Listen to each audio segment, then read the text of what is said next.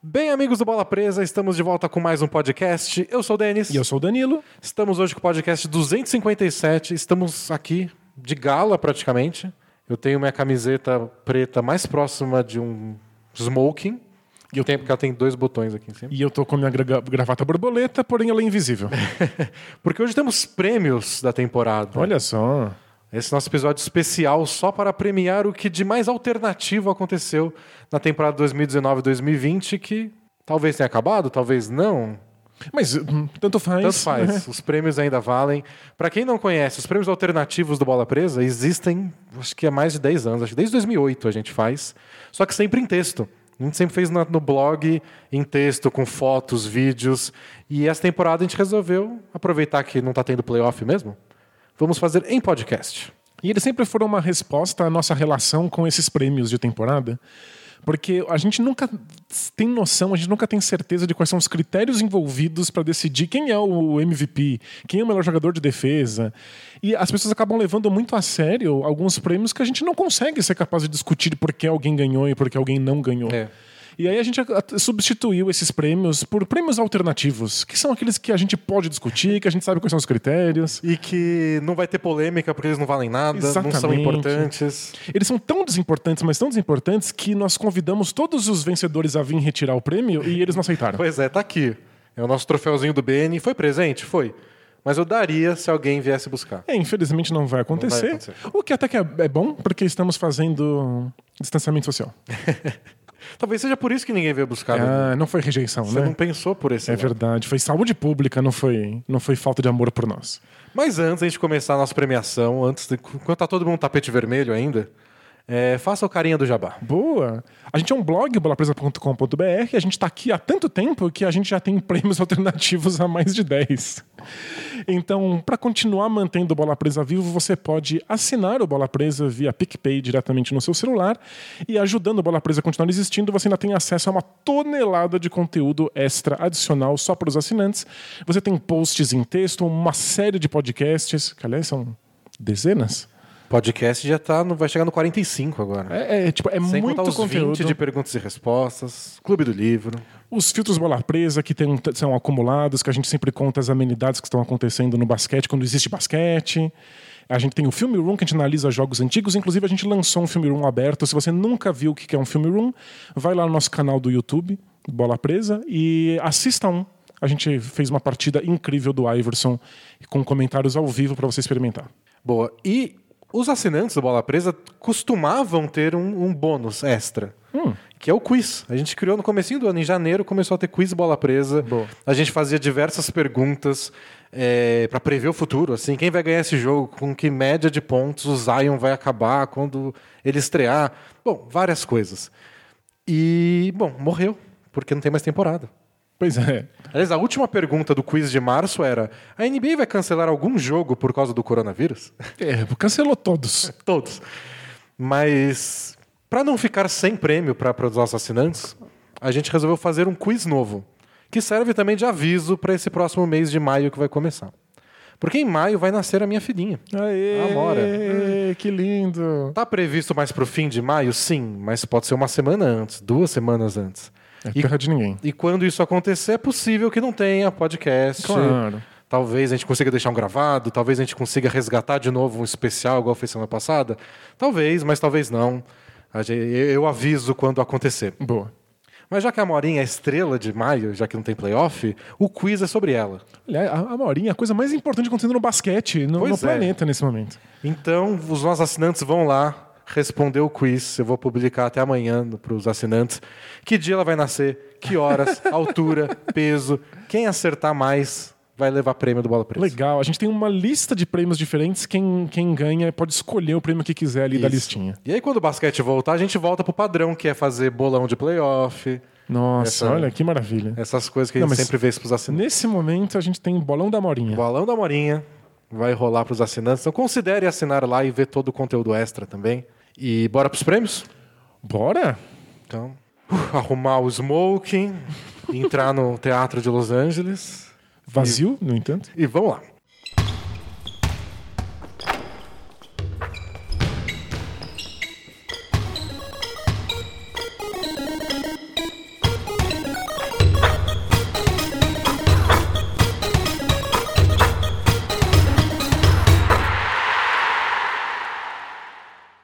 Se você está acostumado com os nossos prêmios Bola Presa no blog, você vai sentir falta de vários prêmios, porque vários eram visuais.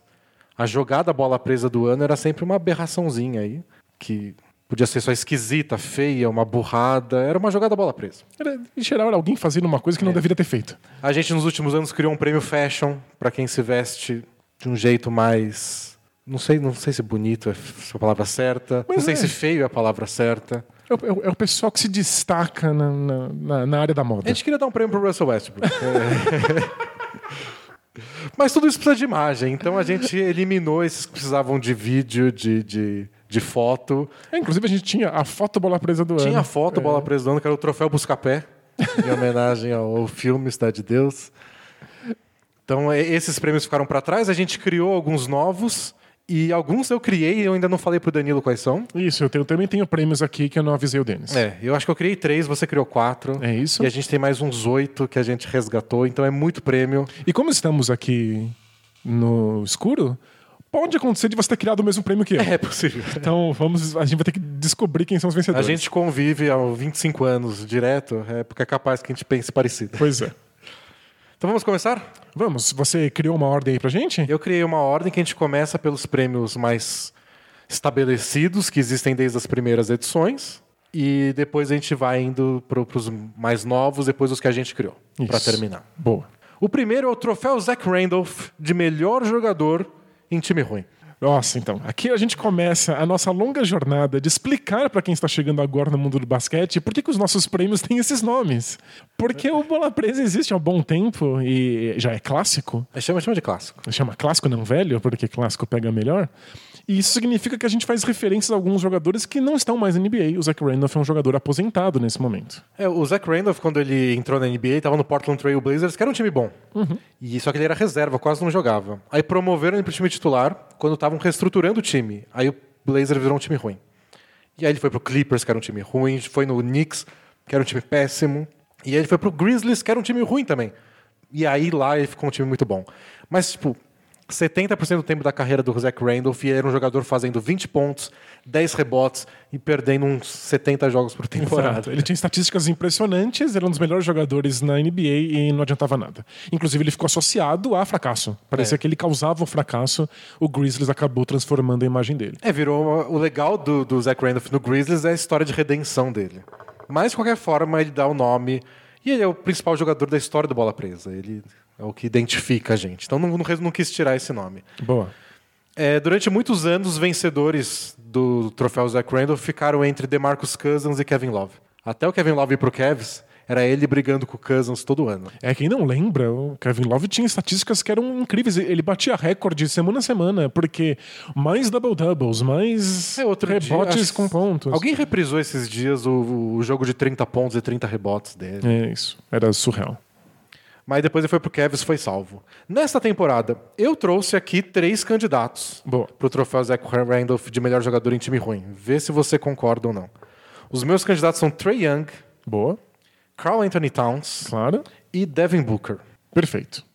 Você trouxe mais algum nome? Não, Ou- não, nós estamos com os mesmos nomes. Ah, viu? A gente tá muito em sintonia. Ó, a favor do Trey Young.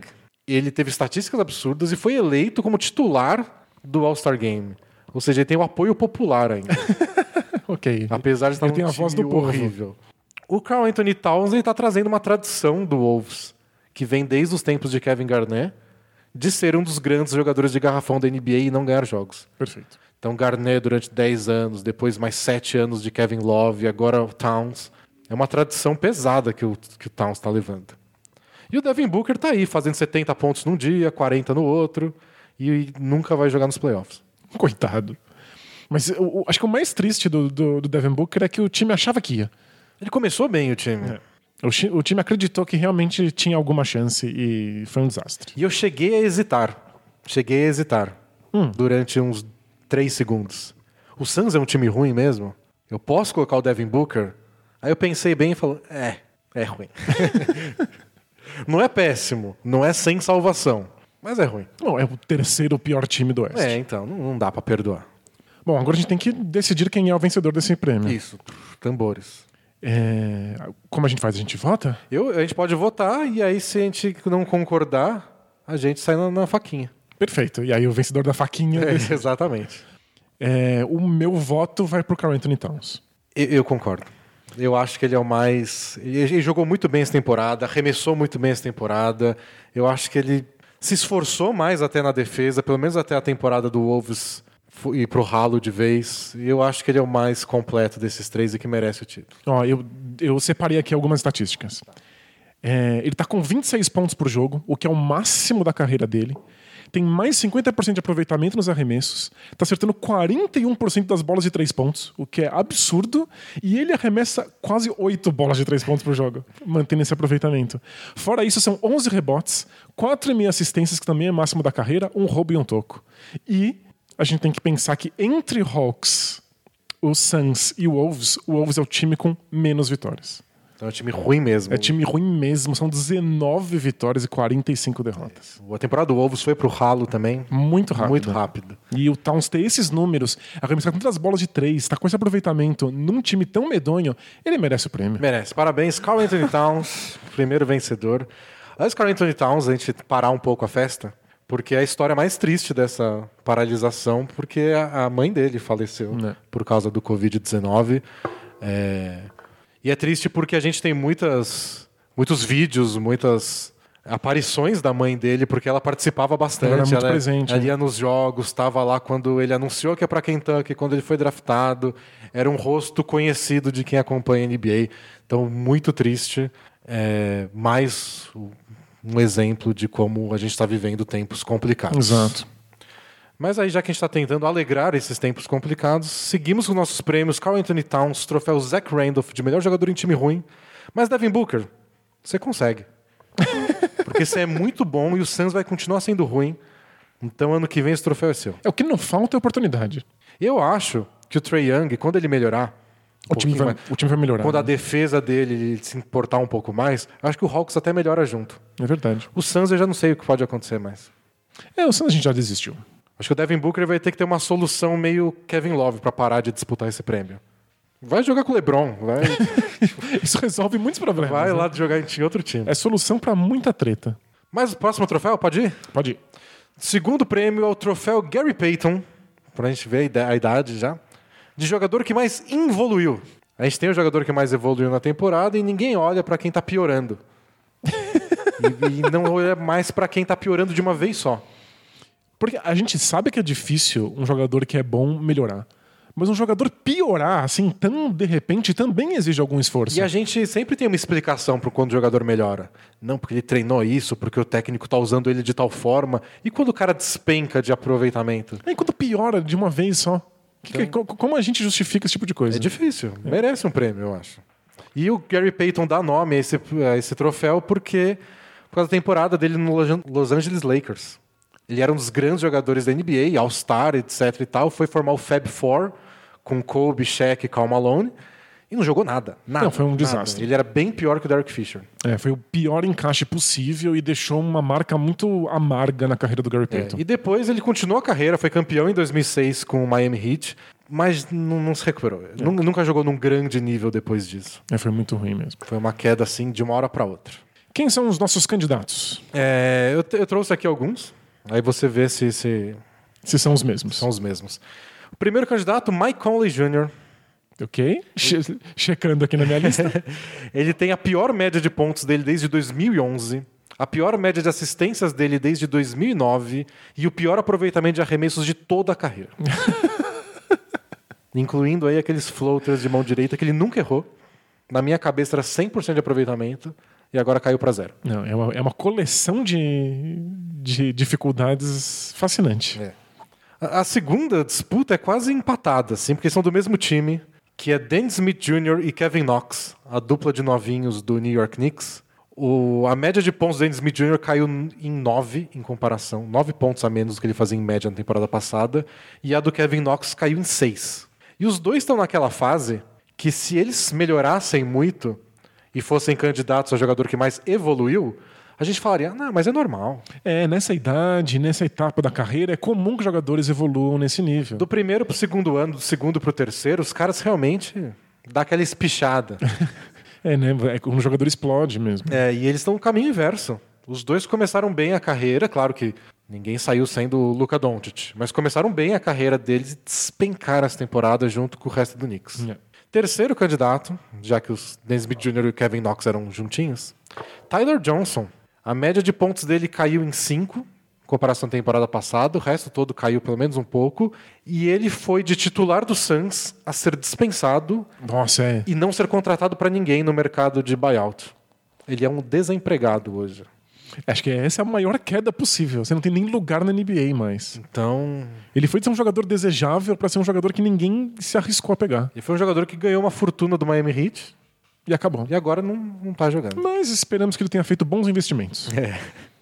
E por fim, último candidato, Lauri Markkanen. Tá jogando bem? Até tá. Mas Mas esperava ser muito. Esse né? era o ano de crescer, ele caiu a média de pontos dele, caiu de 18 para 14. O aproveitamento de 3 caiu de 36 e pouco para 33 e pouco. E os rebotes caíram de 9 por jogo para 6 por jogo. Numa temporada que a gente achou que o Bulls ia finalmente, pelo menos, ameaçar uma briga por playoff. E ele caiu de s- ser o principal jogador do Bulls, ou dividir essa função com o Zach Lavine, para só ser criticado pela torcida. Bom, m- meus pitacos sobre os candidatos. É, o Markkinen e a dupla do Knicks, eles têm um, um diferencial que é jogar em times muito ruins. E aí a gente tem dificuldade de realmente julgar se o jogador está evoluindo ou se ele está simplesmente num ambiente que não permite que ele melhore. Piorou ou tá no Knicks? Exatamente. Morreu ou tá na Record? Exatamente, é uma dúvida sincera. De- Acho que desses casos todos, o que a gente pode precisar que houve uma piora, porque o time é muito estruturado, é o Mike Conley, Tô de acordo. não é? Porque ele tá numa situação que deveria ser mais favorável a ele. Exato. Era um time que precisava dele. Quando a gente fez o preview do, do Jazz, a gente ficou animadíssimo, porque o encaixe era bom, o time necessitava das coisas que o Mike Conley trazia, ele não precisava aprender coisas novas. E mesmo assim ele piorou muito. Claro que existem lesões, mas olha, eu tô naquele ponto que eu acho que as lesões salvaram o Mike Conley de um desastre maior. Pode ser. E eu acho que ele, ele tava num lugar mais alto. né? O Tyler Johnson, ele tinha a importância dele no hit e tudo mais. Mas ele nunca foi um grande jogador. Ele era titular, mas o titular que carrega piano. É, o- o Mike Conley era, tipo, será que nessa temporada ele vai ser finalmente All-Star pela primeira vez? É, O Tyler Johnson evoluiu um pouquinho, já não tá na NBA. É. Quer dizer que não era tão bom assim, né? O Mike Conley evoluiu, em- evoluiu tanto que a gente considera se ele tem espaço. E ele era um All-Star, né? É. Então. É, pra muita gente era o melhor jogador N- da NBA a não ter participado de um All-Star Game. E a culpa dele era ser armador no Oeste. Porque é, é- é muito disputado. É, não, ele tinha que ser All-Star, mas Westbrook, Harden, Curry, Lillard, tchau, Conley. Era isso. Mas o pessoal começou a pensar, essa temporada, o Curry tá machucado, o Clay Thompson tá machucado. Ah, ele tinha uma chance. O Jazz talvez seja o primeiro, segundo colocado no Oeste. Não. Talvez ele só não queira ir pro All-Star. Talvez seja isso. Ele quer férias com a família. Então, Mike Conley, nosso troféu Gary Payton, vai pra você. Parabéns. Seu coração. Olha, ninguém evoluiu tão bem quanto você. E não é fácil, a gente explicou como não é fácil. É, exige esforço. Próximo troféu, esse também é um clássico, nós tem desde a primeira Edição. primeira edição que é o troféu Kareem Rush de melhor atuação de jogador ruim. Boa. O Kareem Rush, es- isso é até uma piada eh, interna nossa, porque é até anterior ao blog começar. Foi em 2004, o blog começou em 2007. F- O Kareem Rush era um reserva do Lakers e nos playoffs de 2004 estava rolando a final do Oeste entre Lakers e Wolves, o melhor time da história do Wolves. E no jogo 6, que o Wolves tinha que ganhar para forçar um jogo 7, o Kareem Rush acertou acho que 6 ou 7 bolas de 3 pontos. E soma isso com Shaq e Kobe, e eles não tinham, o Wolves não teve chance. E você torcia muito para aquele Wolves. É, muito. Eu era muito apaixonado por aquele time. E eu torcia pro Lakers, óbvio que nem eu torço até hoje, e zoava muito o Danilo. Porque Como é que um o jogador Kareem tão Rush aleatório, acabou né? com as esperanças dele naquela temporada. E desde então a gente começou a perceber como sempre tinha aquelas atuações bizarras de jogadores que não faziam nenhum sentido estarem acabando com o jogo, né? Tem uma variação desse troféu, que é o troféu Darius Miles de grande atuação de jogador ruim na última semana. É porque a última semana é verdadeira terra de ninguém mesmo. Não tem mais lei, os jo- jogadores são titulares, começam a ser poupados, tem time que não tá jogando por coisa nenhuma. E aí sempre tem um cara nada a ver que tem uma atuação épica. Um cara que nunca entrou em quadro, um cara que veio da D-League. Mas como a gente não teve última semana, nessa temporada? Não dá- Não nesse sentido? Isso, a gente não teve. esse- Teve a última semana, que foi a última semana que se jogou basquete, mas não, teve, não tinha essas regras. É. Não era nesses termos de não tá valendo mais pra tanta gente. Então esse troféu fica pro ano que vem. Agora o do Kareem Rush de melhor atuação de jogador ruim pode ser em qualquer momento da temporada. É isso. É, Você tem candidatos aí? Tenho. Eu trouxe aqui a incrível partida do Aaron Baines, que marcou 37 pontos, 16 rebotes, 2 tocos, 1 roubo, acertou 9 bolas de 3 pontos em 14 tentativas. É, foi contra o Blazers, né, esse jogo. Foi, e aí, Muito bom. Lembrando que ele é um jogador com média de 11 pontos, 5 rebotes e 35% de aproveitamento de 3 pontos. É, Esse aqui é o, aqui a gente entra com asterisco. Não é que o cara seja ruim. Não, o Baines não. tipo, Ele tá na NBA, ele tem a função dele, ele fez a melhor temporada da vida dele, o Aaron Baines. Mas é o Aaron Baines, e são 37 pontos com 9 bolas de 3, 16 rebotes. rebotes, dois tocos e um roubo. É, calma lá. É muito absurdo. Eu, eu trouxe esse também, eu, eu pensei nesse. E trouxe mais duas opções. Hum. O dia que o Shake Milton fez 39 pontos, sendo marcado por Paul George e Kawhi Leonard contra o Clippers. Foi inexplicável. Tava, o, o Sixers estava sem Ben Simmons e sem Joel Embiid. Aí tacaram a bola na mão do Shake Milton e seja o que Deus quiser. E o Clippers ficou tão confuso. Foi, foi verdadeiramente engraçado. Acho que foram o quê? Oito bolas de três que ele meteu. E a outra, minha outra opção é um, é um combo, é uma dupla. O Washington Wizards tava com quatro titulares machucados, incluindo o Bradley Beal, Hachimura, eh, o Mo Wagner. Acho que o Mo Wagner era titular nessa época. E claro, sem o John Wall, né? E foi enfrentar o Heat em Miami, que só tinha perdido uma vez em casa a temporada inteira. O Wizards ganhou com 29 pontos de Jordan McRae e 28 pontos do Garrison Matthews. Parece nome genérico que o videogame inventa, assim, pra Pois é. tapar buraco. tipo, uma semana depois o McRae foi trocado pro, pro Nuggets. O Garrison Matthews, de verdade, eu conheci ele nesse dia. É, claro. Eu acompanho a NBA de perto, é meu trabalho. eu leio as Você é uma notícias, pessoa dedicada. eu me dedico, eu leio as notícias todos os dias, eu não sabia quem era o Garrison Matthews. Não, fantástico. É, p- não sei se é a melhor atuação possível de jogador ruim, mas é certamente a melhor atuação de jogador desconhecido. Pois é, é. Então, quem que você vota? Qual que é o peso que você dá? O Garrison Matthews era ninguém, o Aaron Baines era alguém. Mas o Aaron Baines fez 37 pontos, 16 rebotes. É, eu vou pela melhor atuação, ao invés de por quem é mais desconhecido. E eu acho que a melhor atuação foi do Aaron Baines. Aquele jogo do Aaron Baines foi absurdo. Foi. E, e pegar os números, né? O único jogador nos últimos X anos a conseguir essas estatísticas foi James Harden. Num jogo, assim, com nove bolas de três, É, não foi só 36 um cara desconhecido jogando muito bem, foi alguém tendo uma, uma atuação histórica. É, É, foi uma atuação memorável. só que era o Aaron Baines. Exato. Você olha pra ele e fala, "Você não devia fazer história. Você devia fazer um corta-luz. E É, Você deveria fazer história dando um toco decisivo, ou seu único toco, É. num- num- no minuto final de um jogo. Não 37 pontos e 6 rebotes. Ó, eu votaria no Garrison Matthews, Jordan McRae. Porque são muito desconhecidos, é São isso? muito desconhecidos e ganharam do Heat em Miami, que ninguém praticamente conseguiu. Porém, isso daria um empate. E no empate, eu, eu, eu cedo pro Aaron Baines. Ah, e agradeço. Porque realmente foi. Foi o primeiro jogo que eu pensei. Quando eu pensei nesse prêmio, teve aquele jogo do Aaron Baines. Boa. então acho que ele leva. Parabéns, Aaron Baines. Já pensou se o Devin Booker tivesse ganhado? O troféu Zach Olha, Randolph? o Ia- Suns já teria iam dois. ser dois pro, pro Phoenix Suns. Bom, então, os dois melhores momentos da carreira do Aaron Baines: o jogo de 37 pontos e 6 rebotes e o dia que ele ganhou um, É. um- um troféu alternativo do Bola Presa. Parabéns, Aaron Baines. Arrasando. Agora, esse é um troféu mais novo agora, mais recente. Que é o troféu 880 de estatística bizarra do ano. Legal. O- tinha uma coluna chamada 880 quando a gente começou o blog, que era só sobre estatísticas. Era novidade na época. É, Então- Era o Denis ditando tendência. A gente sabia que os números iam tomar conta. Mas nem, nem o Jimmy me contratou. É, olha só. Então, estatística bizarra do ano.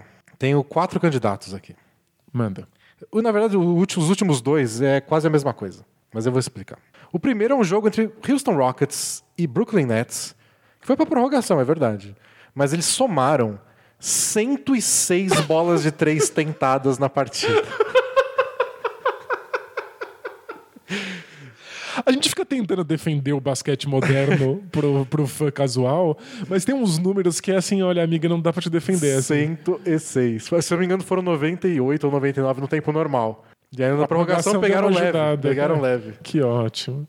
Segundo candidato é um jogo entre Indiana Pacers e Orlando Magic, que acabou com 11 lances livres cobrados, somando os dois times. Pô, Ou seja, fobia de garrafão absoluta também. Que é um recorde, se eu não me engano, acho que desde 1970 e não sei quanto. Nossa, muito impressionante. Nossa, co- como isso aconteceu? Você Eu não assistiu sei, esse jogo? Eu assisti o último quarto. Eu assisti o último quarto porque eu vi no Twitter que tava, o jogo tinha, tipo, cinco lances livres. e aí no final fizeram umas faltas de propósito. Aí foi assim que chegou em 11. Nossa, teria sido um desastre maior ainda. Então foi- muito, muito interessante. É uma estatística bizarra. Ok. Agora vem o terceiro candidato, que é James Harden. Porque ele conseguiu, no jogo contra o San Antonio Spurs, é, ter o pior aproveitamento da história da NBA em um jogo que, que você fez 50 pontos. Uau. Então ele fez 50 pontos, mas acertou só 11 dos 38 arremessos que ele deu. Bom, parece que o Rocket só tem um plano, não é mesmo? Como ele chegou em 50 pontos errando tanto? Porque ele tentou 24 lances livres e acertou os 24. E é o recorde da NBA de mais lances livres feitos sem errar numa partida. Ah, perfeito. Então ele tem. ele- São dois recordes juntos. No somados. mesmo jogo, que é um positivo, 24 de 24 lance livre, com o pior aproveitamento de arremesso de alguém que fez 50 pontos. Ele fez metade dos pontos dele em lances livres. Tá aí essa dicotomia James Harden. Aí, de novo, eu tento não só defender o basquete moderno, quanto como o Harden também, mas às vezes é difícil. E eu eu coloco um bônus, não, não sei se é um quarto candidato, é, ou se eu só somo isso. Porque dois dias antes, o Rockets jogou contra o Atlanta Hawks. E aí o James Harden conseguiu outro recorde, que foi o de jogador que fez 60 pontos com menos arremessos tentados. Uau! Ele acertou 16 de 24 arremessos, 8 bolas de 3, uma caralhada de lance livre e chegou em 60 pontos. Não, dá, dá pra perceber uma espécie de padrão nessas estatísticas? Três delas, três das quatro que você trouxe, do envolvem o É Rockets. Porque o Rockets é uma aberração. Ele é uma aberração em proposta, em estilo de jogo, em abordagem dos números das estatísticas pra ter o aval pra fazer esse tipo de coisa. Então, é, é o time bizarro. Se tiver um prêmio de time bizarro, vai ganhar o Rockets. Ah, é. certamente. A gente não tem esse prêmio, mas seria pra eles. É, eu achei o máximo. Que é tipo, os 60 pontos mais eficientes, dois dias depois, os 50 pontos menos eficientes. Incrível. E o Rockets está ciente disso, e é por isso que ele pode continuar tentando. É. Ele só pode ter os, os 50 menos eficientes da história porque eles sabem que eventualmente ele vai ter o mais eficiente. E esse jogo contra o Spurs, que aconteceu tudo isso, vai entrar em outro prêmio ainda. Que é o Nossa. que eu trouxe pro, Boa. pro amigo internauta. Ok, agora, a situação é difícil pra gente decidir o vencedor. Porque, embora o Rockets seja o time que mereça ser lembrado pelas estatísticas bizarras dessa temporada, eu acho que a, a- a estatística mais esquisita são os 11 lances livres. O que vocês estavam fazendo, né? Eu já participei de jogo de- dos jogos escolares do interior que teve mais lance livre do que isso. É verdade. Eu não tenho explicação. Eu tenho uma explicação porque Rockets e Nets arremessaram 106 vezes de 3. Isso dá pra entender o, o- o jeito que o Rockets joga. A gente sabe que dá pro, pro Harden ter esses números, que dá pro Rockets ter esses E que o números. Nets é um time que também joga assim. E você junta uma coisa com a outra. Claro. Mas o, o- o- o Pacers Magic com os lances livres acho que é o mais esquisito, É, né? então vamos dar o prêmio então para Pacers e Magic. Parabéns para vocês dois. Parabéns, a gente só- só não pode entregar esse prêmio num garrafão, senão eles nunca É. vão entrar pra pegar. E a gente também tem que incentivar, né? Tipo o cachorrinho, você incentiva o comportamento. Porque eu não quero ver lance livre. É, tem isso. É, no, no jogo do Harden teve que ver 24 deles É. sendo cobrados. Então, prêmio para Pacers e Magic, o jogo com menos lances livres na história da NBA, aí, desde. Pelo menos nos anos 80, pelo menos, é, eu tenho certeza. Um, jo- um jogo só. Teve menos da metade dos lances livres que o Harden sozinho cobrou em Bateu contra outro. os Spurs, é. Ah, que absurdo. Bom, eu acho, Danilo, que é hora de, uma- de um prêmio pausa. Você não tem um prêmio aí na sua cabeça, que talvez tenha a ver com bola presa. Que tal a gente fazer agora o prêmio de melhor patrocinador do ano da Bola Presa? Bum, bomba, perfeito. Porque isso nos permite entrar no momento Alura. Alura! Opção A, Alura. Ganhou. Parabéns pra Alura. Alura. Então, o Momento Alura é o nosso próximo prêmio, porque eles ganham um troféu de apoiar o Bola Presa, enquanto ajudam vocês aí a crescerem na vida, a catapultar carreiras. Boa, eles catapultam carreiras com mais de mil cursos diferentes. Eles são uma instituição de ensino, então eles produzem os próprios cursos. Isso significa que eles conseguem ter controle sobre a qualidade. Eles sabem que esses cursos vão ajudar vocês e vocês sabem que esse curso vai funcionar também. Então, se você quer conhecer melhor a plataforma de cursos online da Alura, vai lá no site deles, alura.com.br, vê a listinha de cursos, não todos, porque são mil, vai demorar muito. Então procura lá nos filtros a área que você está mais interessado, aí você vê. Você tem que fazer o curso na Lura de conseguir ver todos os cursos da Lura. É, exatamente. E aí você vai achar aqueles que você quer fazer, aí você usa nosso cupom, tá lá no bola presa, no alura.com.br barra promoção, barra bola presa. Você tem 100 reais de desconto para fazer a sua matrícula e aproveitar seus cursos Boa. E nessa lem- quarentena. Lembrem que cada curso que você faz é uma habilidade nova que você está colocando na sua vida, no seu currículo, na sua ficha de RPG. É verdade. Então, vai melhorar muito a sua situação, especialmente agora no momento de quarentena que todo mundo vai querer voltar para o mercado de trabalho quando isso acabar. Então se você tiver com aquele combo perfeito de tempo mais disposição, corre lá. Isso. Aprenda. E parabéns, Alura, por apoiar o Bola Presa aí. Uma honra para vocês, eu sei. Eles ganharam um prêmio aqui, um Beni de ouro, Beni de Bull de ouro. Parabéns. Parabéns aos envolvidos. É, Próximo prêmio é um prêmio que recente também. E é o prêmio com mais candidatos. Hum. Que é o troféu James Dolan de maior cagada do New York Knicks na temporada. Antigamente ele chamava o troféu New York Knicks de maior cagada do New York Knicks. Claro. Mas eu resolvi batizar com o James Dolan, porque ele é. é- é- é ele que une tudo isso. Ele tem essa aura de cagada, É. né? Então vamos ver aqui tudo que o New York Knicks fez nessa temporada. Gente, a, a- a lista, todo ano, a lista é muito extensa. que fez pra concorrer. É um prêmio difícil, um porque prêmio difícil, é a um prêmio- concorrência é, pesada. É, Hum. é disputadíssimo. Começou na off-season, com a safra de power forwards que eles contrataram. Boa. então, gastar dinheiro com Julius Randle, Ja- Taj Gibson e Bobby Portis ao mesmo tempo. Boa. Uma cagada do Knicks aí. Depois de perder Kevin Durant e Kyrie Irving. E depois dizer que não queriam Kevin Durant e Kyrie Irving. Isso. Então é esse combo que é o nosso primeiro candidato. E depois de, de vir o boato de que eles não tinham sequer oferecido um contrato máximo pro Duran. E aí a torcida ficou muito brava, eles falaram que eles nem queriam mesmo. É. Então, Bobby Portis contra Kevin Durant. Esse é o primeiro candidato. Boa. Segundo candidato, brigaram com o Spike Lee, o torcedor símbolo do time. Eles cortaram o acesso dele. Ele tinha um lugar, um corredor que ele pegava de acesso à quadra, porque ele sempre entra na primeira fileira. E falaram: não, não, agora você não vai mais entrar por aqui. Você vai entrar lá com, com o povão. E o jeito que eles fizeram isso deixaram o Spike Lee putíssimo. E eles soltaram até nota oficial dizendo que eram risíveis os argumentos do Spike Lee. Não foi a primeira e não será a última vez que o Knicks consegue brigar com algum dos seus torcedores famosos. É tipo, é meia dúzia de torcedor famoso que continua incentivando o time. E continua aparecendo, continua vendo essa porcaria de time jogar e eles conseguem É. dar um jeito de encrencar com eles. E aí, envolvendo torcida, tem mais um. Hum. Que foi o. Quando eles expulsaram do Madison Square Garden, os torcedores estavam pedindo pro James Dolan vender o time. É. Que é um grito já tradicional do Madison Square Garden. Que é o Sell the Team. E aí eles identificaram três caras lá gritando e Três caras expulsaram- entre, entre vários. expulsaram eles do ginásio. Você expulsa um torcedor porque tá gritando uma coisa. O time é meu, é meu e você vai embora. Nossa, é muito ridículo. Próximo, can- próximo ah, candidato aí é, o- é um número. Porque foi nessa temporada que eles alcançaram os 41% de aproveitamento em vitórias. Desde o ano 2000, que foi quando o Dolan assumiu o time, se tornando assim o time da NBA com pior aproveitamento no século. pior que o Kings, pior que o Wolves. Gente, É muito difícil ser pior do que o Kings. Exige muito esforço e trabalho Tem conjunto. time aí na seca, o Kings não vai para os playoffs desde 2005. Mas o Knicks não ganhou tantos jogos. Impressionante. Então o Knicks tem o pior aproveitamento conseguido nessa temporada. Parabéns, é um forte candidato. O próximo candidato é o. Não é possível, tem mais candidato? Nossa, a gente tá na metade. A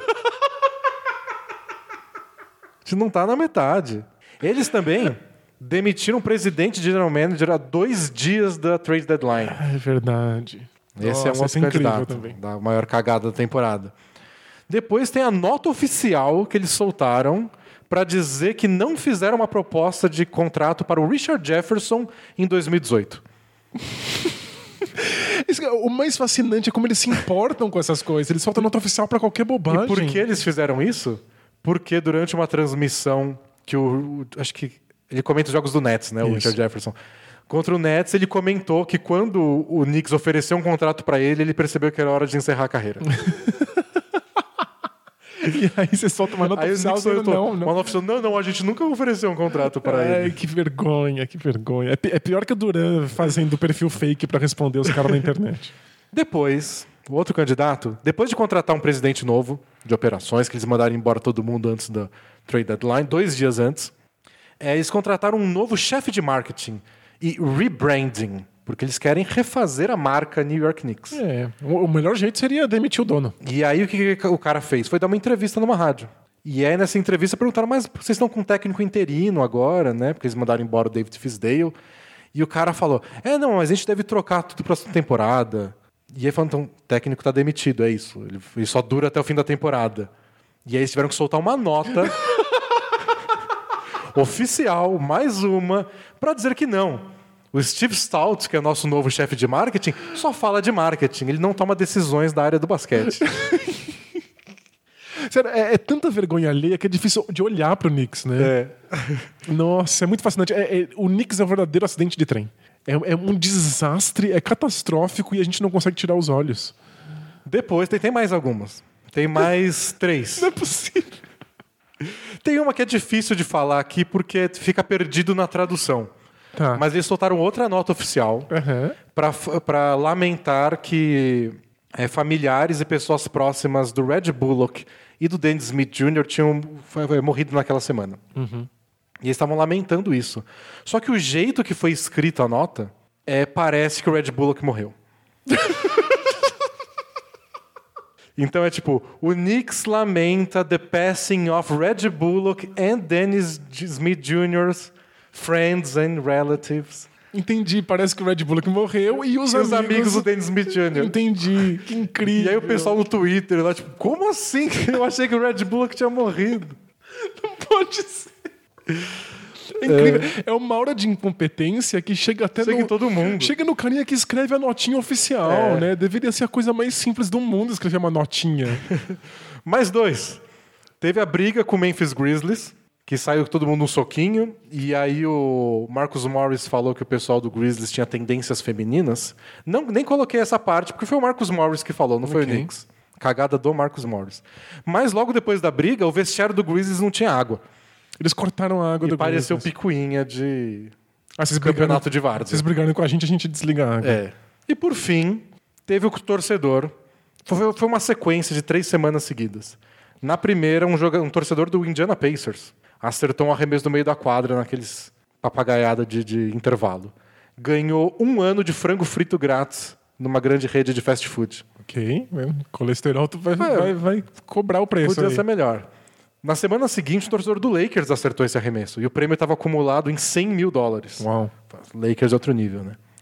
E aí, na semana seguinte, mais um cara acertou num jogo do Knicks. E aí ele ganhou mil dólares em raspadinhas. Raspadinha. É o pior prêmio do mundo, a não ser que você goste muito de raspar raspadinhas. E aí ele raspou todas elas, que não foram poucas. Ele falou que né, quantas horas ele É. levou, que foi absurda, Um né? dia inteiro com as raspadinhas que ele ganhou e ele faturou 500 dólares. Eu preferi o frango frito. Nossa, Ele faturou metade do, do, do, do dinheiro que ele gastaria pra comprar as, É. As as raspadinhas. raspadinhas. Nossa, é um desastre mesmo. É o Knicks. Como é que o Knicks não consegue dar um prêmio decente pra um- num- numa promoção dessas, né? Pois é. Esse é o ponto. Então foi isso.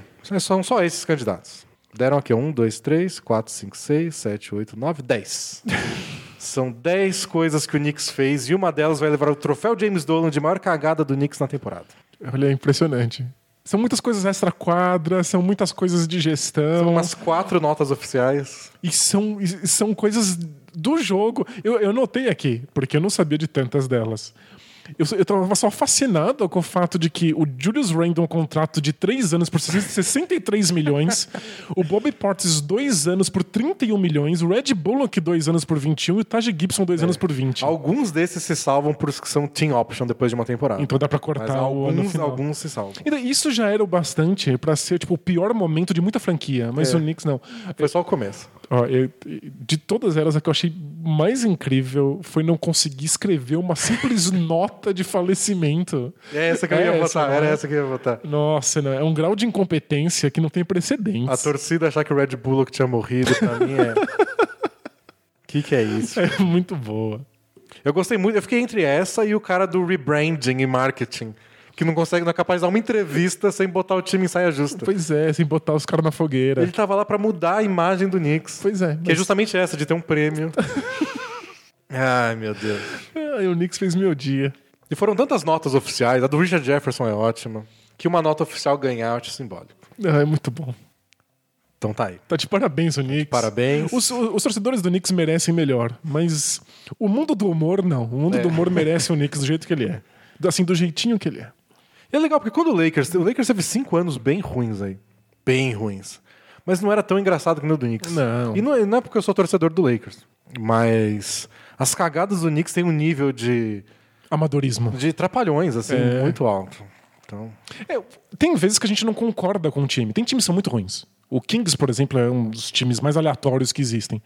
Mas a gente tenta en- en- enxergar qual é o tipo de erro que tá acontecendo. Ah, eles acharam isso, mas na verdade era outra coisa. Postaram no cara errado. É. Isso a gente não olha e fala assim, não, eles são só, eles são só palhaços de circo. É uma piada. É. Bom, agora temos o troféu. A gente tinha o nome desse troféu, era outro. Mas resolvi tro- batizar de troféu Kyrie Irving de frase do ano. Era o troféu Clarice Lispector? Era. Era o troféu Caio F. Abreu? Era. Mas é porque já, já não se usa tanto mais essas, essas citações falsas perdidas na, na- na internet. E como eles não têm a ver com a NBA, resolvi batizar com alguma coisa que tivesse a ver com a NBA. Boa, faz muito sentido. Pode ser? Claro, linda. Então temos as- a frase do ano.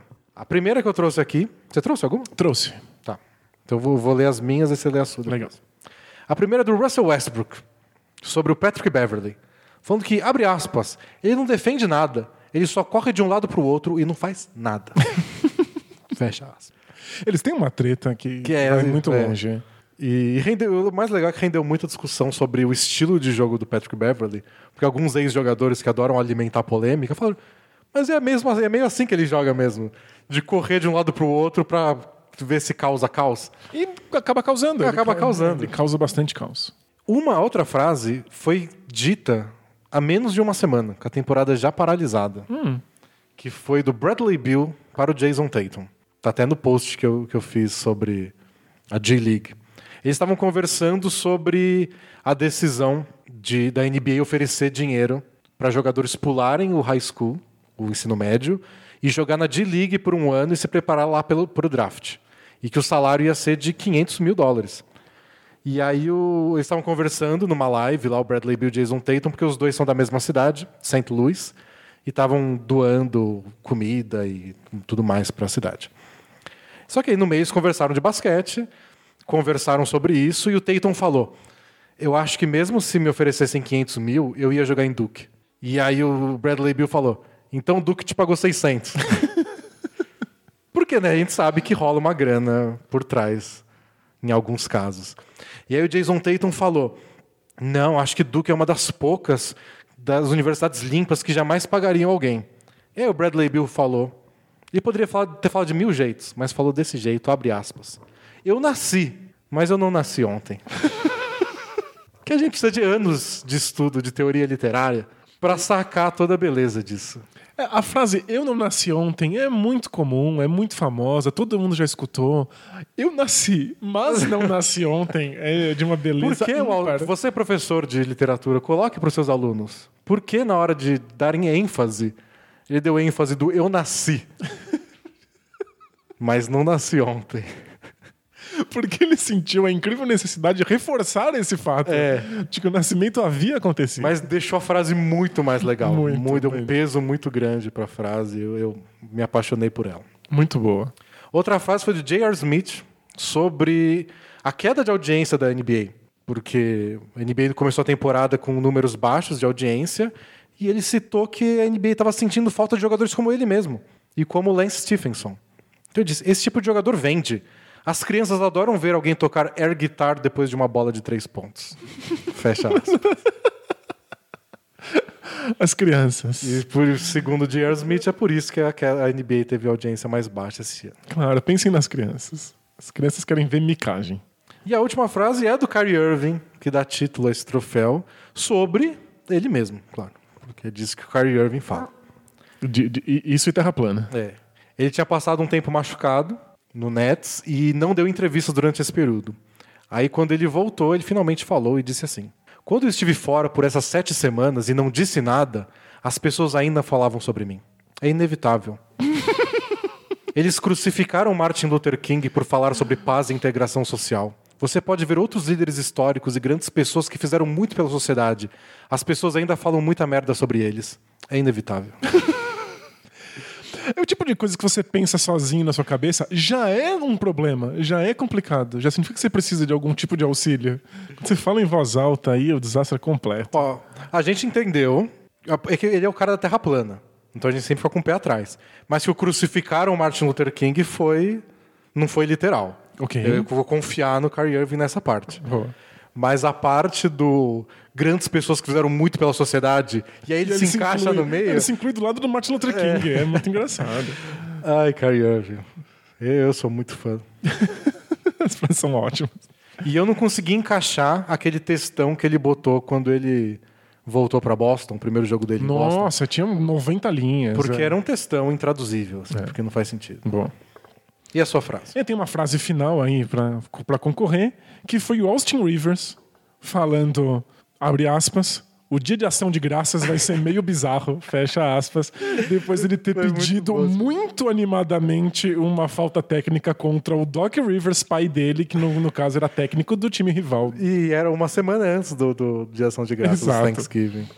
Nossa, foi muito bom esse momento, tinha esquecido. A frase é muito boa. Qual frase que você vota? E- Eu, me dedurei quando eu dei o nome do troféu. É, não, o- o- o- esse- esses surtos de grandiosidade do Kai Irving são, É. são muito charmosos, né? Ele é sensacional. É, eu acho que o troféu Kai Irving deveria ir pro Kai Irving mesmo, né? Então, Kyrie Irving é seu. E olha, ele, ele vai adorar. É Ele vai gostar. É, Talvez ele seja o único cara que viesse buscar o troféu. Verdade. Tipo, Se um jatinho particular pousar aqui perto, a gente sabe quem é. Mas assim, pra usar na vida, é a do Bradley Bill. Eu nasci, mas, não nasci um. ontem. é, é, isso dá pra fazer referência. Dá Usar pra- camiseta. É, dá pra fazer camiseta. E a camiseta com aquela fotinha do Bradley Bill olhando pra cima, que foi viralizou ano passado. Bom, o último troféu que eu trouxe ainda de que a gente já usou em outras temporadas é o troféu Romarinho de reserva do nosso coração. Veja bem que não é o melhor reserva da temporada. É aquele reserva que quando ele vai entrar no jogo, a torcida se inflama, a gente fica feliz, a gente chama quem tá lavando a louça. Não quer dizer que melhora o time, não quer dizer absolutamente nada que não seja, meu Deus, eu quero parar minha vida pra ver essa pessoa existindo. É, só acalenta nosso coração igual a torcida do Corinthians tinha quando o Romarinho ia entrar em jogo. É, essa é uma referência que eu não peguei na época e não vou continuar não pegando por muito tempo, né? O Romarino era bom bastante? Ele era bom, mas o time do Corinthians era muito bom, não tinha espaço para entre os titulares. Então quando ele entrava só era feliz, era isso? É, e ele sempre fazia gol contra o Palmeiras. Sempre. O que é uma coisa importante pra corintianos, é E isso? fez gol na final da Libertadores. Ah, ok. Contra o Boca Juniors na bomboneira, com o time per- Corinthians perdendo. É, de- de- detalhes demais, não tô entendendo mais nada. Então, o troféu Romarinho, eu trouxe três candidatos. Boa. Dois muito óbvios. Mas os três são óbvios, não tem jeito. Eu não sei nem quem votar. Boban Marjanovic, Ok. É o meu homem. Tacofol. O Tacofol, legal. Se vocês assistam os vídeos da torcida do Celtics pedindo o Taco Fall, Eles vão à loucura. Acho que é é um fenômeno é, é impressionante. Teve um dia especial que foi a torcida gritando, pedindo Taco Fall, e aí o Brad Stevens, que é o técnico do Celtics, fez, pediu pra torcida, tipo, mais alto, mais É, alto. grita mais, grita mais. E aí ele chamou o Taco Fall pra entrar. Foi bem legal. E o último, é claro, eu não ia ficar sem, Alex Caruso. Ah, mas é ne- nesse nível, A torcida do Lakers vai à loucura. E o dia que ele foi titular pela primeira vez na vida? a torcida tava Porque acho que o enlouquecida? Danny Green tava machucado. Nossa senhora. Mas, ok, eu entendo que ele é uma figura, ele é, ele é interessante, legal ver ele na quadra. Mas não tem essa mesma alegria de ver jogado que o, o Boban e, o- e o Tacofol. Não É, é? né, eu acho que durante essa temporada se normalizou um pouco. Porque ele começou a jogar bem todo jogo. Não é que não é só jogar bem, é fazer uma coisa que você nunca viu. É, antes, mas o né? Boban, tipo, ele pega na bola e acabou. É isso, ele pega na bola e é hilariante. É. E o Tacofol naquelas enterradas que ele não pula. É muito engraçado. Eu ficaria entre os dois gigantes. Mas eu Ah, acho que o sem Caruso dúvida. tinha que estar entre os indicados. Tá ok, eu aceito a indicação. É, mas é, realmente. Parabéns Uhum. por participar. E o Caruso é com a torcida do Lakers. O Boban e o Taco Fall é com todo mundo. É, acho que o Tacofol é até uma coisa mais do Celtics, da torcida do Celtics, que inclusive ele é conhece, novato, é, mas o, o Boban é um fenômeno. E é um desses casos que eu só lembro de experimentar na época do Yao Ming, que é você não quer tirar o olho dele em nenhum lugar da quadra. De tamanho É, é Diferente né? É, do- é só diferente, é fascinante. Então, quando o Boban tá defendendo, eu quero saber, não só do ponto de vista da, da- da aberração, porque, tipo, é muito fora da curva, mas do ponto de vista tático, do amante do basquete. Como ele vai defender? O que, que o time vai fazer? Vão atacar ele? Ele vai conseguir dar um toco? Ele vai ser É. passado no drible? Então, você passa o, o ataque inteiro acompanhando ele, de repente você nem lembra mais qual é o time que tá jogando contra o Boban, só tá vendo o Boban.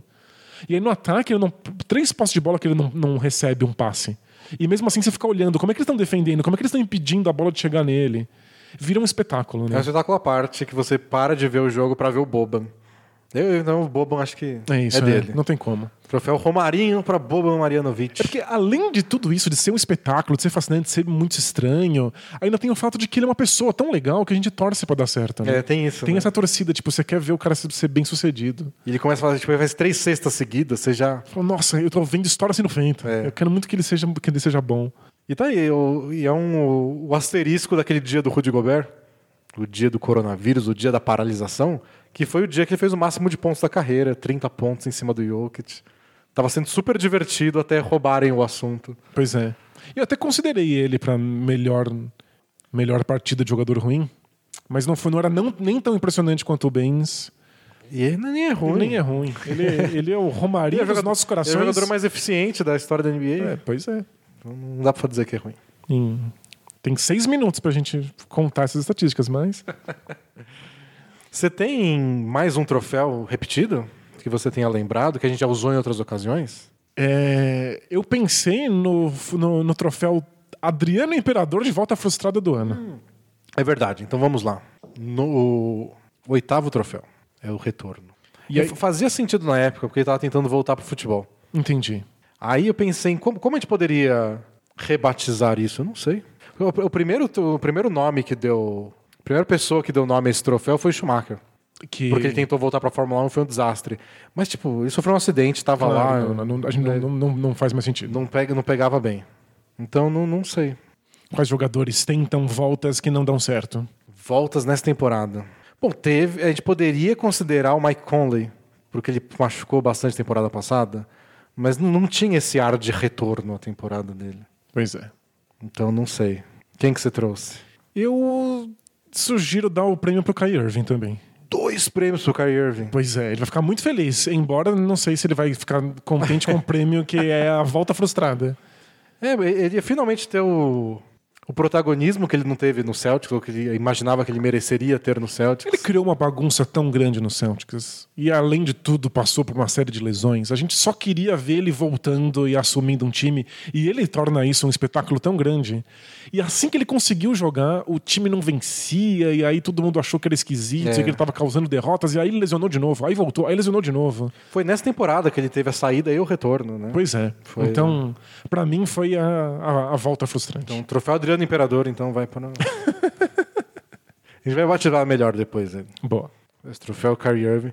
Pô, poderia ser, em- até certo ponto, um troféu Michael Jordan, só pra gente não esquecer daquela pataquada do Wizards. É verdade. Mas é que, se você olhar bem, foi muito impressionante o que ele fez no Wizards. Ah, claro, ele tinha média de mais 20 pontos por é, jogo. com né? 40 anos de idade, num time medíocre. E lesionado, É, né? então... Foi frustrada pros padrões Jordan, mas o que ele fez com 40 anos é surreal. Então, não, não conseguiria batizar Jordan no Wizards. Ah, bom, você quer ir pros seus prêmios agora? É, agora a gente tem prêmios inéditos. Tá, prêmios inéditos. Manda os balos seu primeiro, a gente vai intercalando. É. E torcendo pra não repetir tanto. Vamos lá, talvez você tenha pensado em, em prêmios parecidos. O primeiro prêmio que eu trago é o troféu Sacramento Kings de time que não sabe o que está fazendo. não pensei nisso. Bom, tá aí um candi- um candidato já no título.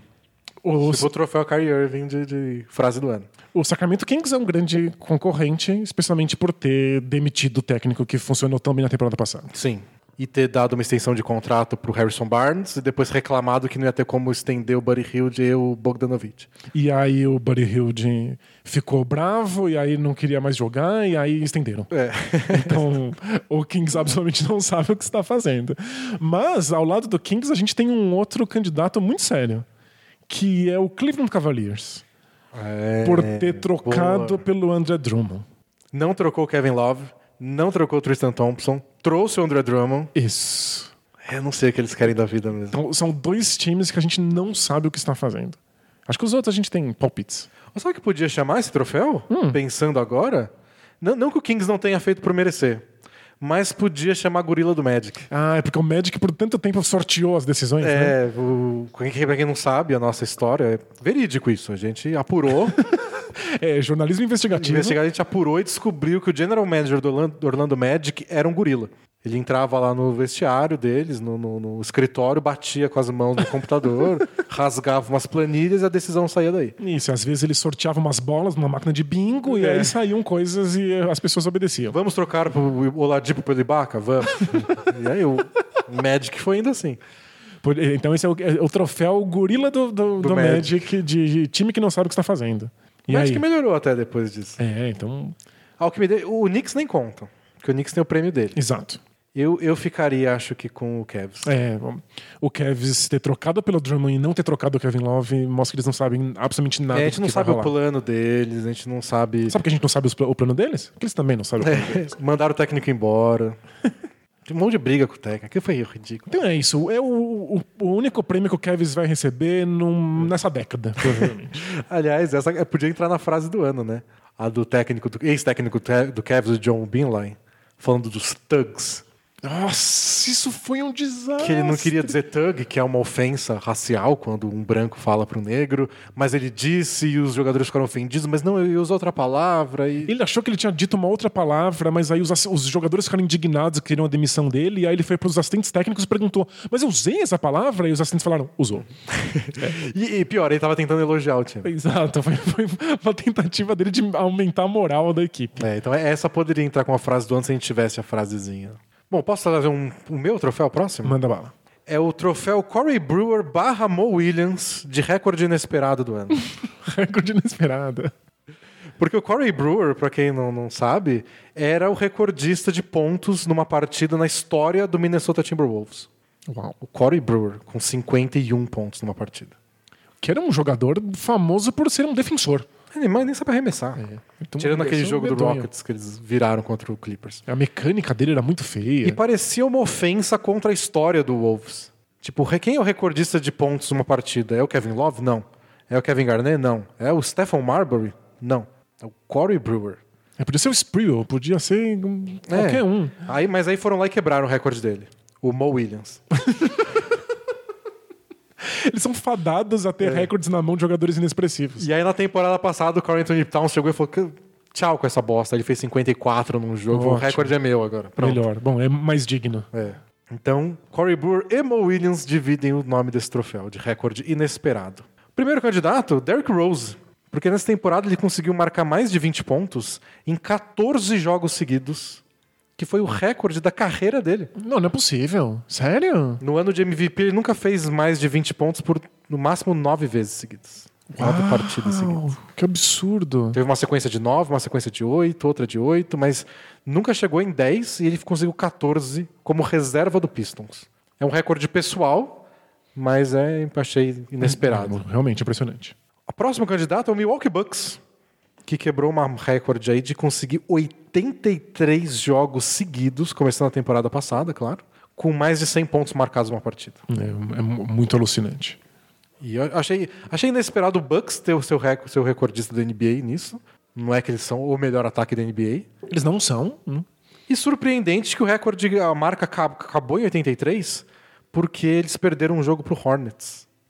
eles marcaram tipo 83 pontos também. 84, acho que eles marcaram. É, isso não é sobre ter o melhor ataque, é sobre ter um ataque mais constante, né? E consegue É, sobreviver. e com bolas de três, pra mim foi bem inesperado o Bucks chegar. É uma temporada inteira, 83 jogos. Pois é, e bolas de três pontos às vezes tem aquele dia ruim que nada entra, né? E o outro recorde inesperado foi do Danny Green, agora no Lakers. A estreia dele no Lakers foi aquele jogo contra o Clippers, e ele marcou 28 pontos, com a 8 bolas de três. Foi impressionante. E foi o recorde da história do Lakers de mais pontos numa estreia. Nenhum jogador estreou marcando mais de 28 pontos? O Danny Green é o melhor estreante da história do Lakers? Tá, esse é o recorde mais bizarro possível. Tipo, o LeBron ano passado estreou com 26. O Kobe estreou com um pouquinho, porque era um novato de 17 anos. O Shaq acho que fez 21. Ninguém fez mais, ninguém fez 28 pontos. Não, esse é um daqueles, da- daqueles recordes que estraga a história. A história é pior porque o Danny Green vai aparecer nela. Tipo o Corey, Corey Brewer sendo recordista do Wolves. Exatamente. Então a gente está de acordo. E sim, acho que esse é o, esse é o, é o mais perto do que o, ti- do que o nome do prêmio pede. é, Danny Green. Parabéns. Qual que é o seu próximo prêmio? Eu trago o troféu Derrick Rose de jogador que voltou da tumba. é mais do que o retorno triunfal do. Tem tem o retorno frustrado e o retorno de quem veio dos mortos. Isso, esse é um jogador que você achou que não estaria mais na NBA. E ele volta e consegue fazer coisas im- Nossa. importantes. Quem que tá nessa? Ó, aqui, ó. Fora o próprio Derrick Rose, que dá nome ao, ao título, que a gente pode considerar, embora esse não seja a temporada do retorno, né? É, de ano passado ele já tinha jogado no Wolves bem. Temos Carmelo Anthony, Hum. porque parecia que ele não tinha mais espaço na NBA, que ninguém ia querer tocar nele, mesmo que ele ainda tivesse talento pra jogar. Temos Dwight Howard, que parecia completamente esmagado por, por t- todos os- os anos de péssimo companheiro de vestiário, e agora ele é uma peça fundamental do Lakers. E temos o Markel Fultz, o incrível homem ah, que o homem que não aprendeu a arremessar. o homem que esqueceu como arremessava e que a gente achou que nunca mais ia conseguir voltar para uma quadra de basquete. Então são vários nomes voltando da tumba nessa temporada. Nossa, que difícil. O Ca- eu, eu deveria votar no Carmelo, porque eu disse, acho que no podcast, que eu achei que ele não ia jogar mais na NBA. Eu escrevi minha carta de despedida no blog, porque É. não fazia mais sentido mesmo. O Dwight Howard eu achei que era uma questão tipo, ah, se ele tiver saudável, algum time pode apostar e. É, não, não era sobre. o- o- a gente não, não descartou o Carmelo por ele não estar saudável, por ele não ser bom, por ele não ter capacidade de Eu acho que jogar. ninguém ia querer. É, era uma questão de. Nem, os times não querem se meter com isso. Isso é voltar da tumba mesmo. É. Fez alguém querer e jogou bem. E o Markel Fultz, mesmo que desaprendesse a a arremessar, é novo bastante para muitos times pelo menos quererem arriscar. É, a gente achou que pelo menos essa temporada isso é da resposta. Tipo, a gente pode contar com você como jogador da NBA ou não. Acho que se ele não jogasse, aí ele ia pra tumba pra valer. É. Ele tava só. Tava na primeira parte do meme, só com os caras do caixão olhando pra ele. Não tinham começado a dançar com o Markel Fultz ainda. Então é o Carmelo Anthony que Carmelo recebe ainda, essa, eu né? acho Carmelo ainda. Ele- Ele também gosta de um troféu. Vai ficar feliz com esse. O meu próximo troféu só tem duas opções, se você conseguir lembrar de outra. Manda. Mas é o prêmio Professor Pardal de ajuste tático do ano. Uh! Então, qual, qual foi a coisa mais professor Pardal, mais tirou do, da orelha? E aí eu fiquei entre o super, super small ball do Rockets. Perfeito. Porque- Mike D'Antoni se livrando de, car- de Clint Capella. D'Antoni viu uma década de small ball falando, não, não dá pra ser mais small. Dá pra ser ainda menor do que o menor. e eu pensei no Nick Nurse usando defesa de basquete colegial na NBA. Defesa 1-3-1, defesa qualquer tipo que você imaginar, que a gente nunca viu na NBA, Nick Nurse usando uma atrás da outra. É, então, eu não me lembro agora, porque eu es- escrevi sobre isso, mas como vocês sabem, minha memória é muito ruim. O primeiro time que resolveu fazer marcação dupla no James Harden sem a bola O Nuggets. foi o Nuggets. Então, É, é verdade, tem o Esse Nuggets. também, tam- também merece. Porque é uma defesa que a gente vê em basquete abaixo do colegial. É defesa de basquete de ginásio. E foi legal porque foi imitada por, por todo mundo. E todo depois. mundo começou a fazer. Pra quem é, é novinho, é defesa de times do ensino fundamental. Quando o time só tem um jogador bom, né? Isso, o- o- em geral, esses times são muito ruins, com va- várias criancinhas e um cara que pode ser uma estrela no futuro. E aí você faz a marcação dupla nele o tempo inteiro e deixa gente livre, porque crianças livres não fazem nada. É, exatamente. E aí o Nuggets in- inovou trazendo isso contra o Harden.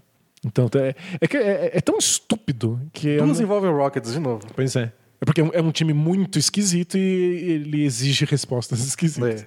É, mas é- é- eu, não- eu não quero chamar de professor Pardal uma coisa que deveria ser genial, uma grande sacada, uma coisa tão idiota quanto fazer uma marcação dupla num cara que não tá com a bola na é mão. verdade. E que o professor Pardal tem essa de. É criativo, mas um tom acima. Isso, é tão criativo que parece estúpido, né? É, então eu, que- eu queria pegar esse tipo. Não é que foi um ajuste inteligente. Não, eles atacaram a defesa do pick and rolls. Não. É uma coisa que você fala, primeiro você acha bizonho e depois você vê que faz sentido. É, É, então- acho que é isso que eu queria premiar. Entendi. Então acho- dá pra dar esse prêmio pro- pro- pra, pra marcação dupla no Harden do Nuggets. É, eu achei que foi bem. E, e ditou a temporada. E aliás, forçou o Rockets a fazer o Super Small Ball. Exatamente. É, o Clint Capella ainda estaria no time se o Nuggets Foi não tivesse a- feito essa loucura. É. Origin Story do, do Super Small Foi, Ball. olha só. Então, prêmio pro Nuggets. Pô, prêmio pro Nuggets. Envolvendo o Rockets, mas pro Nuggets. E a história é legal, né? Porque o Trey Young tinha ta- trucidado o Nuggets. E aí o Mike Malone, que é o técnico, falou: não, A gente não pode só deixar isso você não vai acontecer. perder de um jogador jogando sozinho de novo. E aí na semana seguinte era contra o Rockets. Pois é, se pudesse, tivesse feito isso contra o Hawks, né? É. Mas não, tiveram que fazer isso contra o Rockets. Você tem mais um? Ou mais dois? Eu tenho mais dois prêmios que são as suas versões espelhadas. E aí você, por favor, me ajude a dar um nome para eles, porque ele não, não, não tenho. É o troféu de time bom que deveria ser ruim e o troféu do time ruim que deveria ser bom.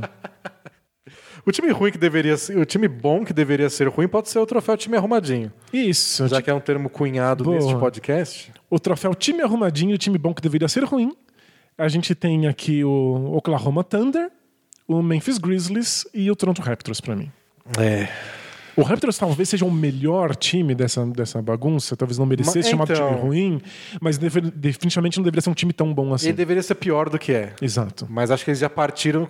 Vamos dar o benefício deles eram atuais campeões. Por mais que perderam o Kawhi Leonard. Então. São descartados Tá- do, do- do prêmio. Tá um passo além do arrumadinho. E agora, Memphis Grizzlies ou Oklahoma City Thunder? Você acha que são os melhores que não deveriam ser bons? Eu acho que o Thunder. Eu acho que o Thunder tinha mais cara de time que vai explodir com três semanas de temporada. A gente tinha certeza que ia virar um novo Cavs, né? Que É, nossa discussão no, no preview foi essa: entre no papel é bonito e não é possível que isso vai se sustentar. É. A gente achava que em três semanas ia virar o Cavs. Era, a gente até tentou, mas não deu certo. Troca, troca, troca, troca, troca É. todo mundo. E de repente, quando você menos percebe, o André Drummond tá no time. E, o que, e eles não, eles nem trocaram o Galinari, que é contrato expirante. Pois é, eles seguraram tudo. Então, Deveriam ter trocado, porque não vai ter fim de temporada. Mas já foi. o troféu é deles. Eu acho que é do Thunder, porque eles tinham tudo pra. O Grizzlies tava tão livres, do tipo, não se espera nada de vocês. que qualquer coisa foi É, surpresa. o né? Thunder tinha essa do, ó, vocês têm um elenco bom, vocês têm o Chris Paul, vocês têm o Shai Gears Alexander, o Galinário, o Steven Adams, são caras de verdade, que dá pra montar um time. Mas não deve ser Ninguém um time. quer estar aí de verdade, né? E eles falam, não, a gente quer, a gente vai ganhar. É, foi muito impressionante. Então, o troféu time arrumadinho. E o outro é o troféu de time ruim que deveria ser bom. É, não sei que nome dá pra esse troféu. Que eu só montei pra dar um prêmio pro Blazers. é, só o que eu queria. é. Finalista do Oeste, por mais lesões que eles tiveram, não, era Não. pra ser tão ruim, né? Não, e é inexplicável. A gente tenta o máximo possível e assistiu um monte de Blazers, mas não, o time só ficou ruim. É. E a gente até comentou no podcast, né, que tem vários jogadores que individualmente estão se destacando. Então o Lillard fazendo pontos absurdos, o Carmelo uma boa A revelação. melhor temporada da carreira do Whiteside. Não quer dizer tanta coisa assim, mas é uma bela temporada. E algumas revelações, né, tipo Anthony Simons, o Nasir Little, tipo caras que eles tinham que tirar alguma coisa e tiraram até. Só não é o bastante. Eles são tão vencedores desse prêmio que eu não consigo nem pensar nos outros concorrentes. É. Tem assim, tem o Warriors, mas foram tantas lesões que nem É, co- conta. é só compreensível, né? Então, Blazers, parabéns. Blazers, é. Eu queria muito dar um título pra vocês. Recebam aí, com- de- é de coração. A gente vai pensar num troféu. Pro ano que vem esse troféu vai ter um nome mais legal. Boa. Provavelmente vai ter o nome de troféu Blazers do time. que deveria ser bom. Agora o último, então. Você já fez os seus dois últimos heróis. Fiz. Eu tenho meu último troféu aqui, que é o troféu Raquinho Olajuwon no Raptors. De aconteceu ou não aconteceu da temporada? Muito bom. Então são coisas. Qual dessas coisas tem mais chances da gente lembrar daqui 10 anos? É verdade? Então, Não, não é possível. Aconteceu? Não, Você sabe, são a- as coisas que eu vou ter certeza que não aconteceram, É. porque minha memória não vai dar certo. E nessa, pra falar a verdade, eu tive dificuldade em montar os candidatos dessa. Então, se os nossos amigos internautas quiserem mandar mais candidatos, a gente resgata isso talvez no podcast que vem, que deve ser só Both Things Play Hard. A gente lê perguntas sobre isso. Então, a gente pode alimentar essa discussão, porque certamente tem mais coisas do que eu fui capaz de, Boa. de lembrar. Bom, o primeiro candidato foi o Kenny Atkinson, do técnico, do ex-técnico agora do Brooklyn Nets, segurando aquela plaquinha. É é uma piada mais visual, mas não tinha como ignorar. Com a cara do Dennis Scott, ex-jogador da NBA, e um símbolo de proibido na cara dele. E todo mundo ficou tipo. O que raios de jogada é "Caralho", essa? Tem uma foto dele segurando. E. Era uma tática de defesa para não permitir arremessos de três pontos. O apelido do Dennis Scott era 3D.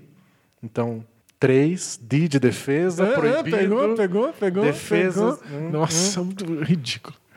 Como é que um técnico tão bom, que fez coisas defensivas tão maravilhosas, fez essa plaquinha? Pelo jeito, ele- o- o- no outro jogo os jogadores tinham esquecido. Alguma coisa assim, ou Entendi. ele falou e ninguém ouviu. Ou ele perdeu uma aposta? É, mas. eu, eu quero. Acho que daqui a 10 anos vai aparecer aquela foto, a gente vai achar que foi montagem. É, sem dúvida. Segunda coisa, Ainda mais nessa época de fake news, hein? Ben Simmons fez uma bola de três pontos. É verdade. Aconteceu ou não aconteceu? Terceiro candidato, Norman Powell, jogador da semana na Conferência Leste. Foi? Nossa, não lembro Umas disso. duas semanas antes de acabar a temporada. Sério? É, essa ninguém vai lembrar.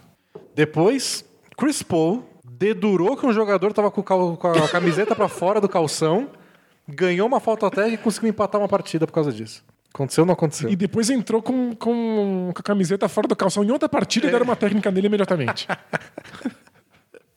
então, é que essa a gente vai lembrar pra sempre. Porque foi Porque poucas coisas explicam melhor o que foi o Chris Paul. Esse misto de. É uma pessoa que conhece tudo, que é nerd de, de basquete e que é absolutamente insuportável. Ele é muito chato, né? né? Então, tipo, é, é um- uma história, um momento icônico pro Chris Paul, a gente vai lembrar. Mas é, casa muito bem no prêmio. Depois tem o Spurs e o Cavs repetindo uma cena da série Seinfeld em 1991. Explico. Teve um episódio do Sein- da série Seinfeld lá em 1991, como eu acabei de dizer, A melhor série de humor da história da humanidade. em que o Seinfeld, que é um humorista, na série e na vida real, ele acorda no meio da noite com uma ideia pra uma piada. Aí ele rabisca um negócio no papel e volta a dormir. E aí ele acorda, olha o papel e não consegue entender a própria letra. Aí ele não sabe o que aconteceu. Que, que ideia que eu tive? E aí ele acaba pedindo ajuda para um terapeuta holístico que está tratando o George, que é um amigo dele na série. E aí o cara pega o papel e lê Cleveland 117, San Antonio 109. E aí hoje, em 2020, aconteceu. Teve um jogo Cleveland 117, San Antonio Spurs 109. Você tá me zoando. Não é E possível. aconteceu, aconteceu de verdade. Sério? Primeiro já é absurdo o Spurs perder do Cavs, mas tudo bem. O Spurs não tá no melhor ano. Mas foi com o placar previsto pelo Seinfeld Não, em e, é- 91. e deve ser a única derrota do Cavs pro Spurs nos últimos 15 anos, assim. Ah, não, teve aquele jogo de 50 e não sei quantos pontos do Kyrie Irving. É verdade. Mas eu achei absurdo. Não, absurdo. E muito fascinante. E teve mais um último, último candidato, que foi aquele jogo do Harden contra o Spurs, que a gente citou lá no começo, que o Harden acertou 24 lances livres, etc. Nesse jogo, a NBA cogitou, estudou cancelar essa partida. Porque o Harden acertou uma enterrada, os juízes não perceberam que a enterrada foi certa e deram uma interferência na sexta, não contaram os dois pontos do Harden e o Spurs ganhou aquele jogo por, acho que, na prorrogação ou por um ponto. E aí o D'Antoni quis cham- pe- pedir uma revisão, mas não pode revisão quando marca interferência, e aí deu uma bagunça. Aí falou, não, ele pode pedir mesmo o tempo, mas já tinha passado o, o- o limite de tempo que ele podia usar. Nossa, foi um show de rebosteio. Foi. E tem o vídeo do Harden acertando a enterrada, a bola bate no, no- na parte de trás do aro, sobe, em vez de ir direto pro chão, a redinha dá uma volta e os juízes acharam que a bola não entrou. Acho que- essa acho que é a, a mais difícil de explicar pra, pra, pra Morinha quando ela nasceu. tipo, não, ele fez a sexta. É, o, Mas re- ninguém viu. o resto você vai, con- você vai contar, ela vai falar assim: ah, isso é tão Chris Paul. Nossa, jura que, que bateu o número do Seinfeld? Ela- Porque ela vai gostar muito de Seinfeld. Agora, um jogador enterrou uma bola e ninguém viu e seguiu a, a vida é muito absurdo, né? E foi naquela mesma partida, que também foi uma virada histórica, porque o Spurs estava perdendo de 20 pontos no último quarto e o Lonnie Walker liderou. A... Foi um grande jogo da temporada. É, E, e foi um- uma das atuações boas de jogador ruim. É. Essa do Lonnie Walker O podia Lonnie ter Walker entrado. podia, porque eu considerei, Foi um é. absurdo. E, e- e, sério, todas as consequências disso foram bizarras. É.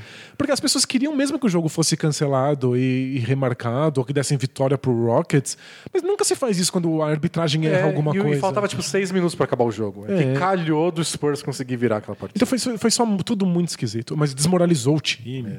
Então acho que essa. Foi boa essa. É, essa história é muito boa. Aconteceu ou não aconteceu? Então, o troféu Raquinho Olajão no Raptors, de aconteceu ou não aconteceu na temporada, vai pra enterrada invisível de James Harden. Maravilhosa. Espero que isso ajude a gente a lembrar que isso aconteceu. Então é isso, pessoal. Acabamos nossos prêmios. Foram muitos aqui. Só foram oito que a gente já tinha, e eu trouxe mais três, você trouxe mais quatro. Foi isso. Foi bastante coisa pra premiar muita gente. Muita gente feliz, muita gente não tão feliz porque alguns prêmios são pejorativos. É. Foi uma premiação muito mais legal que o Oscar, não tem show no meio. Mas é isso, assim a gente. Bom, Geralmente é pra temporada regular, né? Esses prêmios que a gente faz. Então, mesmo se voltar, se tiver playoff, a temporada 2019-2020 já está aí eternizada. Na pior das hipóteses, a gente faz um adendo. É. É, tem um prêmio no... prêmio Alguém de coisa disse- que aconteceu no- no- nesse restinho de temporada Alguém que disse uma voltou. frase absurda depois de ser campeão. Isso. é. A gente dá o prêmio de frase dita depois de temporada interrompida. Mas é isso. Então encerramos por aqui hoje. Mais uma semana de quarentena e NBA parada. que a gente sobrevive. Na próxima deve ser uma- um especial Both Things Play Hard, porque já foram agora duas semanas seguidas sem ler perguntas, tem várias acumuladas. Boa, a gente fez aí um, um bolado de, de coisas pra responder. Isso. Então a gente vai a próxima semana com Both Things Play Hard, depois, sei lá, a gente pensa no que aparecer. Boa. Boa. Então, valeu, pessoal. Até semana que vem. Aproveitem os prêmios, deem seus palpites, tanto de prêmios que deveriam existir para o ano que vem, como de prêmios que deveriam ter sido vencidos nessa temporada e a gente esqueceu. Perfeito. E cuidem-se, cuidem-se de vocês, de quem estiver ao seu redor. Fiquem Lava em as casa, mãozinhas, lavem as mãos. Usa máscara. Álcool gel, essas coisas tudo. Em breve isso passa e a gente volta a falar de basquete. Valeu, até mais. Tchau! Tchau, tchau!